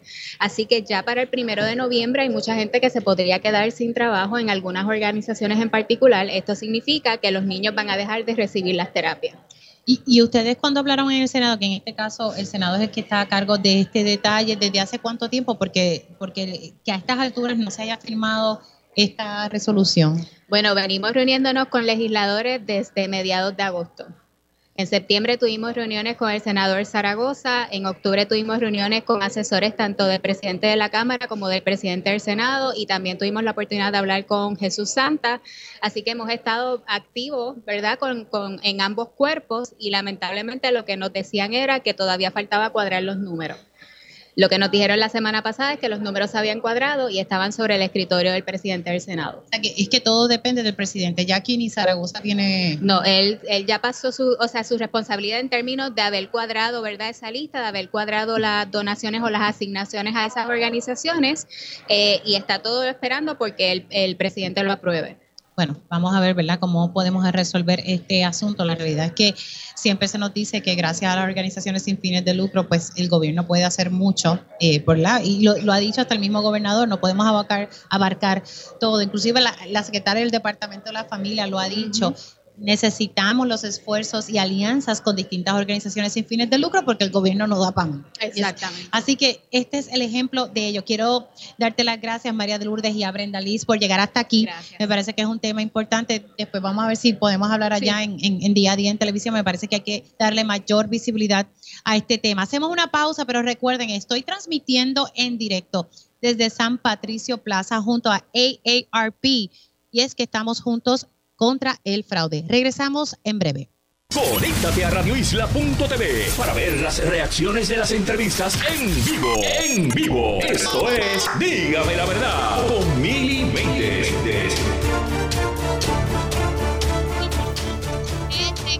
aquí en Dígame la verdad, Radio Isla C20. Mili Méndez, gracias por conectar. Estamos transmitiendo en directo desde San Patricio Plaza. Estamos puntos a AARP contra la explotación financiera, contra el fraude.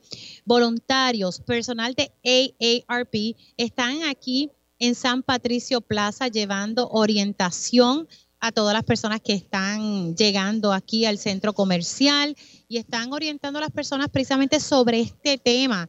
Así que si usted tiene, eh, se quiere dar una vueltecita, eche para acá que ellos van a estar orientándoles. Me parece que es un tema eh, sumamente importante y, eso, que los números que han salido públicamente son los números a los que tenemos acceso, pero se cree que esto puede ser mayor a lo que reflejan los números que se han podido levantar. Y precisamente eh, para hablar un poco, ¿verdad?, sobre este tema.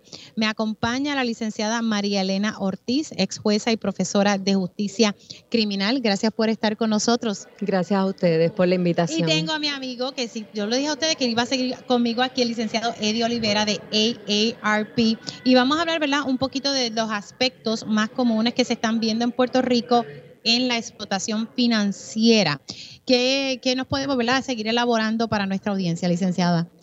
Bueno, pues, ¿qué te diré? Primero comenzamos diciendo que es que es la explotación financiera, aunque a lo mejor lo han cubierto los radioescuchas que se unen recientemente.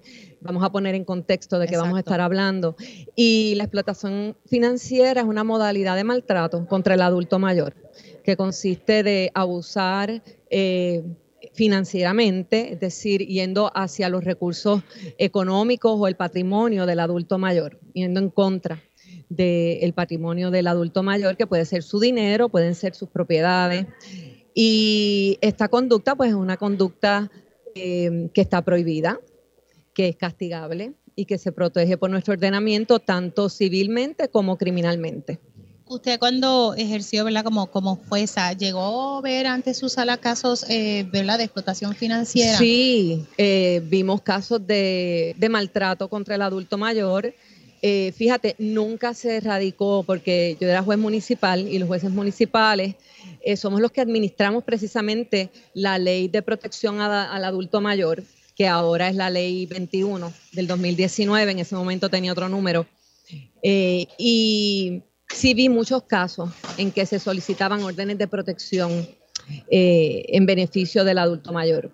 Eh, nunca me radicaron casos de explotación financiera. El juez municipal también es el que ve las primeras vistas en los casos criminales, las vistas de regla 6, eh, que son las de determinación de causa inicial para arresto. Eh, así que en ese momento entiendo pues que a lo mejor pues no o no se dieron o no se investigaban porque recuerda que para poder radicar un caso criminal tú tienes que tener un caso sólido y muchas veces los adultos mayores le tienen miedo a los tribunales. Eh, es un asunto en el que no se quieren eh, involucrar y entonces requieren de mucho apoyo.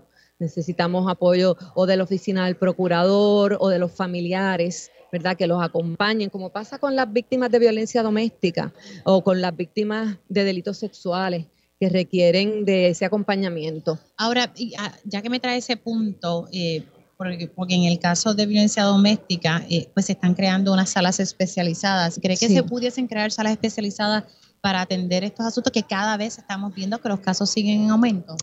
Bueno, podrían crearse. Yo no creo que sean necesarias salas especializadas porque el Tribunal Municipal tiene jueces especializados en estos asuntos y, entiendo yo que esto debe seguir igual. A la judicatura se le dan constantemente adiestramientos, se les mantiene al día en los cambios de ley, en las formas en que se deben abordar y se dan adiestramientos holísticos, digo yo, ¿verdad? No solamente en el campo del derecho, viene personal, eh, psicólogos, eh, trabajadores sociales a través de la Academia Judicial. Y si yo creo que... Si me permite, licenciada, por eso precisamente es que estábamos hablando más temprano sobre este aspecto social y comunitario, porque el reto no es que en el sistema no existan las herramientas para atender la explotación financiera. Están las salas municipales, están, está el código civil que tipifica este delito. Es la cuestión de cómo se trabaja con la familia y la comunidad para que estén vigilantes porque de hecho, como mencionamos anteriormente, a veces son familiares los que cometen, pero, pero dentro de la familia hay familiares y hay familiares, porque hay otros que deben estar pendientes internamente atender, dialogar los asuntos, atender los asuntos, que es lo que no vemos, porque cuando se deja a la persona, como decimos acá nosotros, al garete. Eso te iba a decir, al garete. Eh, eso es lo que sucede, que es que es una problemática compleja, porque eh, eh, por la diversidad, ¿verdad? Tenemos diversidad de adultos mayores. Hay adultos mayores muy apoyados por su familia y hay adultos mayores que están muy solos. La realidad de Puerto Rico es que muchos adultos mayores se han quedado solos porque sus parientes emigraron y ellos no se han querido ir. Correcto. Y entonces pues quedan más vulnerables porque... Eh, están solos. Eh, están solos porque están retirados. Ya no tienen eh, el apoyo del círculo que se, que se crea naturalmente en los ambientes de trabajo y están muchas veces solos en sus casas o en sus iglesias. A veces es sorprendente, pero yo, yo vi casos donde el, el, ¿verdad? el depredador, porque es un depredador, que apunta hacia esta víctima vulnerable, que es el adulto mayor, el viejito, eh, que no queremos usar esa palabra. Eh, pero sí, sí, yo, la uso de cariño. No queremos usar esta palabra, pero, eh, pero, sí muchas veces ya son personas entradas en edad y te lo digo porque, o sea, yo lo vivo en mi casa. Mi papá es un adulto mayor que para la edad que tiene, que, verdad, muchas personas, él, prácticamente ha sobrevivido en la mayoría de sus amistades.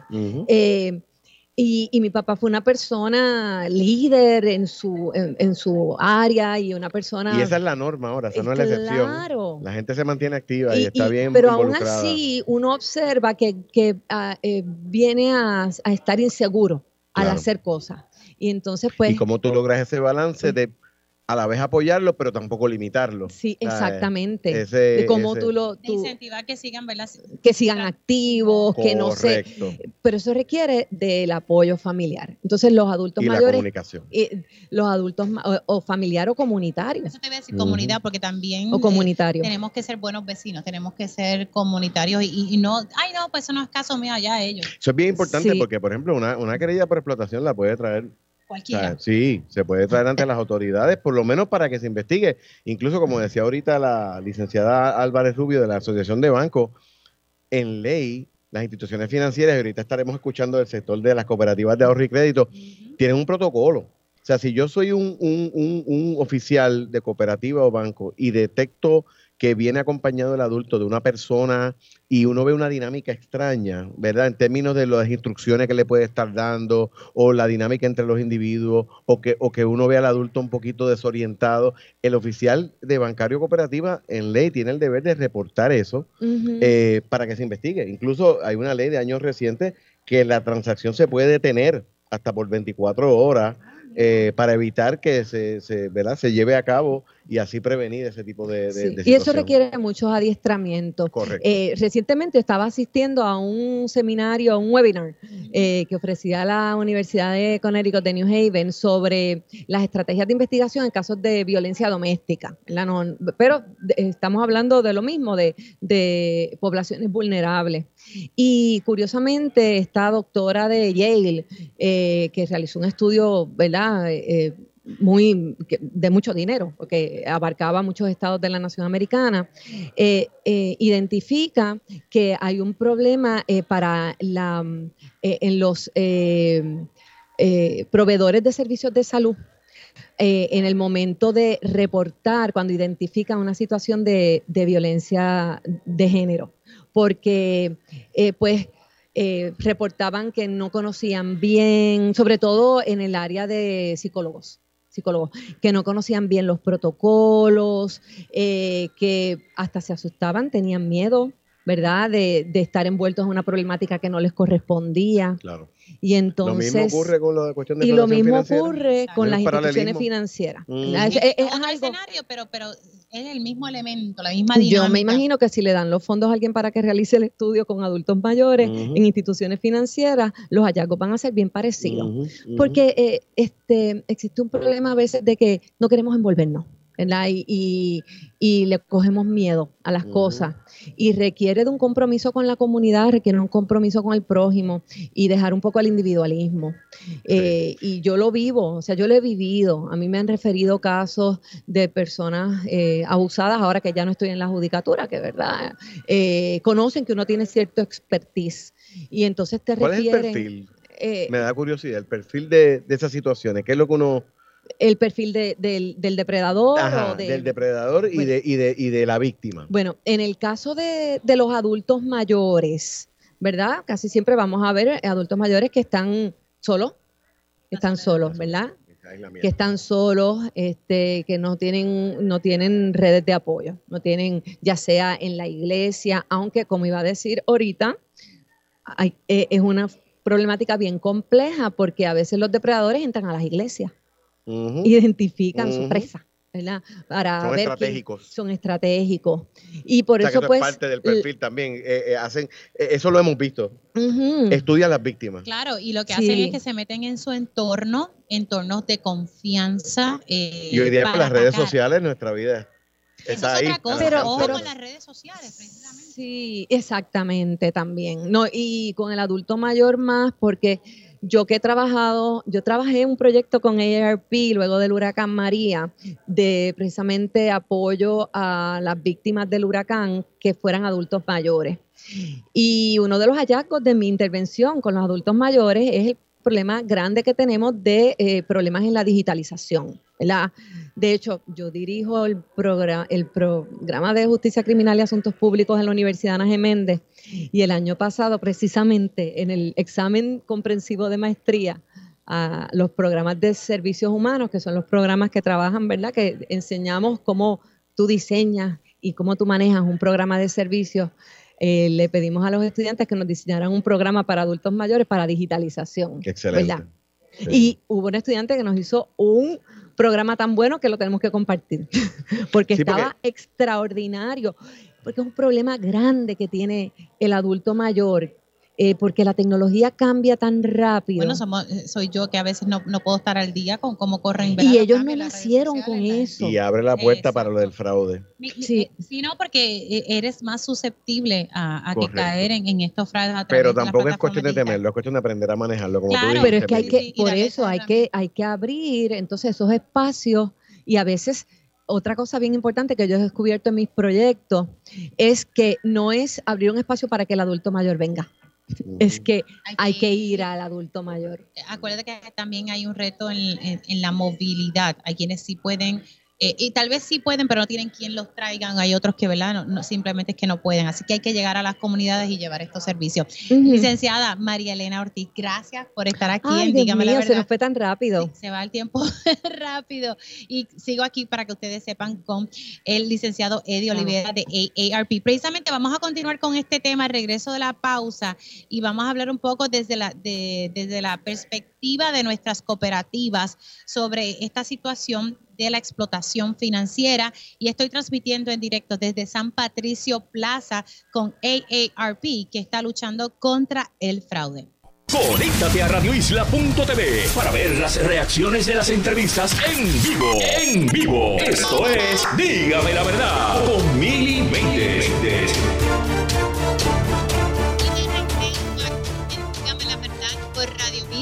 1320, transmitiendo en directo desde San Patricio Plaza junto a AARP, que está llevando una campaña de orientación contra el fraude, orientándoles a ustedes sobre la explotación financiera. Durante el transcurso del programa hemos hablado de este tema y dándole esta orientación de cómo usted se puede proteger y cómo usted puede buscar ayuda si entiende que está siendo víctima de explotación financiera. Tristemente, eh, son personas cercanas a nosotros quien cometen este tipo de delito hacia nuestra población de adultos mayores que son los más vulnerables, ¿verdad? En este tipo de casos de explotación financiera. Y recuerden que esto es una modalidad de maltrato.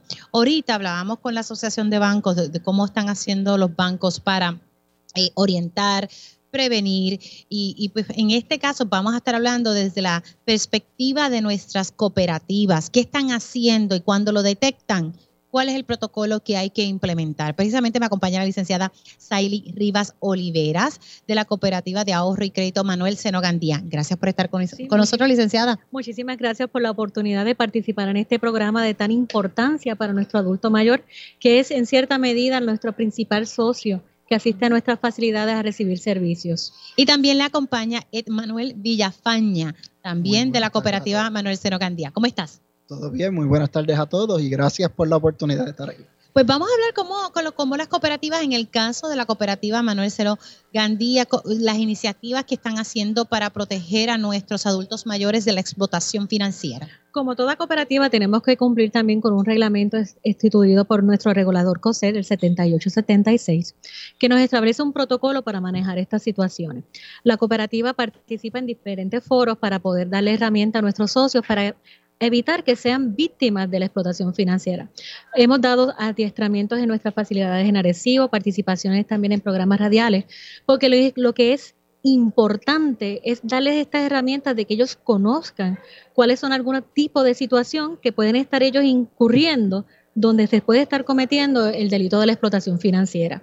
Nosotros participamos y le, le, damos charlas indicando, mira, este tipo de situación puede ser un ejemplo de una modalidad que vengas asistido con una persona que no le permite hablar a nuestro adulto mayor y le dice, vamos a cambiar la dirección postal con el objetivo de que el, estado de cuenta no lo reciba el adulto y lo reciba esta otra persona. Ahí usted dice, espérate, alarma, alarma. alarma exactamente. También si vemos que hay una transacción que no lo beneficia al socio, que por ejemplo es para la compra de un auto y el señor no guía, pues tenemos que asegurarnos muy bien si ese es el propósito real para comprar esa unidad.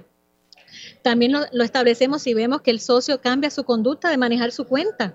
Si vemos muchas transacciones que no se ajustan al perfil de nuestro socio adulto mayor. Vemos que pueden estar comprando muchas taquillas para Ticket Center o para algún tipo de compañía o compras en tiendas que no son las habituales de nuestro socio.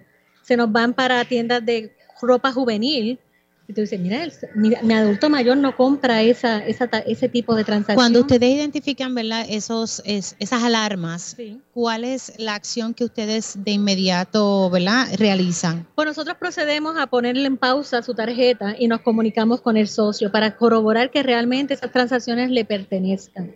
Le decimos, mire señor, estamos viendo estas transacciones y no son las compras que usted habitualmente llevaba a cabo tenemos el diálogo, es la comunicación, es sentarnos con el socio y explicarle, mira, está sucediendo esto. Y claro está, tratando de llevarle una información que no entiendan que estamos usando una llamada telefónica para obtener información y que se pueda prestar para fraude.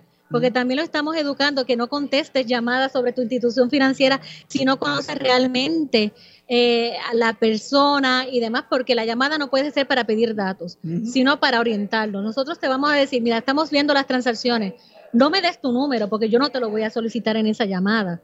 Este, preguntas y si tienes dudas, pues le dices al representante, permíteme que yo me comunico con mi institución financiera o asisto para corroborarlo o lo invitamos que vayan a la, a la sucursal para obtener la información. En el caso de Villafaña, por ejemplo, siguiendo la línea de que ya surgió un caso, de cómo la tienen que, ¿verdad? Ustedes se comunican, pero ¿cuál es ese protocolo a seguir? Que, ¿verdad? Ustedes tienen un librito que hay que seguir al pie de la letra como bien comentó ¿verdad? la licenciada Saili, pues eh, tenemos un protocolo eh, que nuestro regulador pues nos lo exige. Y hace poco tuvo unas enmiendas este, precisamente eh, para estar conforme a, los cambios en la ley 121 que es la Carta de, Derechos del Envejeciente, y estas enmiendas pues nos permiten hacer ciertas cosas, entre ellas, un ejemplo, podemos retener esos fondos por un tiempo, si entendemos verdad que eso, que, que el anciano, el adulto mayor está en riesgo, de que, de que sus fondos sean mal utilizados, de que lo estén explotando financieramente, pues nos permite que podamos retener esos fondos por un periodo de días, ¿verdad? Que está establecido en el protocolo y este, eso nos da a nosotros pues la flexibilidad de, de poder trabajar el caso, de comunicarnos con el Departamento de la Familia, comunicarnos con las agencias correspondientes, eh, la OPEA, este, si fuera necesario la policía de Puerto Rico, dependiendo del tipo de situación con el que nos encontremos. Y ustedes han encontrado, ¿verdad? Cualquiera de los dos pudiese contestar, eh, de que en la dinámica del trabajo de ustedes esto ha ido en creciendo, o sea, que ha ido en aumento. Sí, esto ha sido un, aumento exponencial. Eso, y la ventaja que nosotros tenemos es que nosotros conocemos a nuestros socios y lo vemos día a día y si nosotros nos percatamos de algún cambio en su físico, en su aseo personal, este, eh, y nosotros pues tenemos la confianza y ellos nos permiten tener un diálogo. Pues como parte del protocolo, pues pedimos, mira, sal del espacio, permítenos tener el, diálogo franco con el socio. Y, la persona que acompaña estaría abierta a eso, porque hay gente que cuando ya tiene sus intenciones bien claras, a veces no, no, no vamos a dejarlo solo porque él no puede, no tiene capacidad de... Pues, nosotros usamos ahí las astucia y si vemos que es una, eh, una situación, exactamente esa resistencia, pero si vemos que es muy marcada, no nos, eh, inmediatamente si vemos una situación donde eh, nuestro adulto mayor puede estar en peligro, llamamos a las autoridades para que intervengan en ese momento y que lleguen nuestras facilidades para tocar el tema, porque si no me lo deja solo significa que lo está coaccionando, lo está amenazando, le está privando la libertad para poder expresarse. Y aquel que si, está todo en orden, no tenemos el mayor inconveniente, pues va a dejar el espacio. Y hemos sido bendecidos de que eso ha sido así, que siempre nos permiten tener ese diálogo franco. bueno. Y así pues evitar la presión y que la persona tenga una alternativa de poder expresar la situación que está confrontando o viviendo. Villafaña, entonces eh, ustedes como me decía la licenciada, están constantemente educando a, todas las personas que van a las cooperativas, en este caso la cooperativa Manuel Seno Gandía, precisamente sobre este tema ante el aumento eh, que hemos observado. Sí, y sobre todo una de las estrategias ¿verdad? Que, que hemos reforzado es el educar mucho al personal porque el, personal, ¿verdad? Es, quien detecta, si está bien preparado, puede detectar este tipo de, actividad inusual, de este tipo de, de, sospecha. Eh, cuando ve, por ejemplo, al, al, socio, al adulto mayor que viene acompañado, ve ciertas señales, mientras más educado está el personal, pues eh, estas actividades van a ser detectadas. Así que esa ha sido la estrategia que estamos utilizando, educar constantemente al personal para detectar este tipo de actividad que se atiende con mucha premura, porque incluso este protocolo establece en, tres días nosotros estos casos, ¿verdad? Los tenemos que atender y reportarlos a las agencias pertinentes. No, y lo bueno de, educar al personal es que así ellos pueden identificar, porque si ellos no tienen las herramientas, ellos son los que tienen ese acceso, ¿verdad?, con, el socio de la cooperativa. Ellos son nuestra primera línea de defensa para nuestro adulto mayor porque es el que mejor lo conoce, el que está día a día viendo, haciendo sus transacciones. Así que siempre es bien importante tener la comunicación tanto nuestros empleados eh, manejando el protocolo y con nuestros socios para garantizar que están haciendo transacciones saludables y que los beneficien a ellos. Muchas gracias a ambos por estar aquí en Dígame la Verdad por Radio Isla 1320. Precisamente nosotros la próxima semana, el próximo viernes, vamos a estar en Plaza Las Américas y continuamos con esta orientación junto a AARP contra el fraude. Hoy transmitiendo en directo desde San Patricio Plaza junto a AARP para que usted pueda orientarse y no sea víctima de explotación financiera. Así que el próximo viernes estaremos en Plaza Las Américas con esta iniciativa educativa. Gracias por la sintonía. Hacemos una pausa y ya regreso tiempo igual.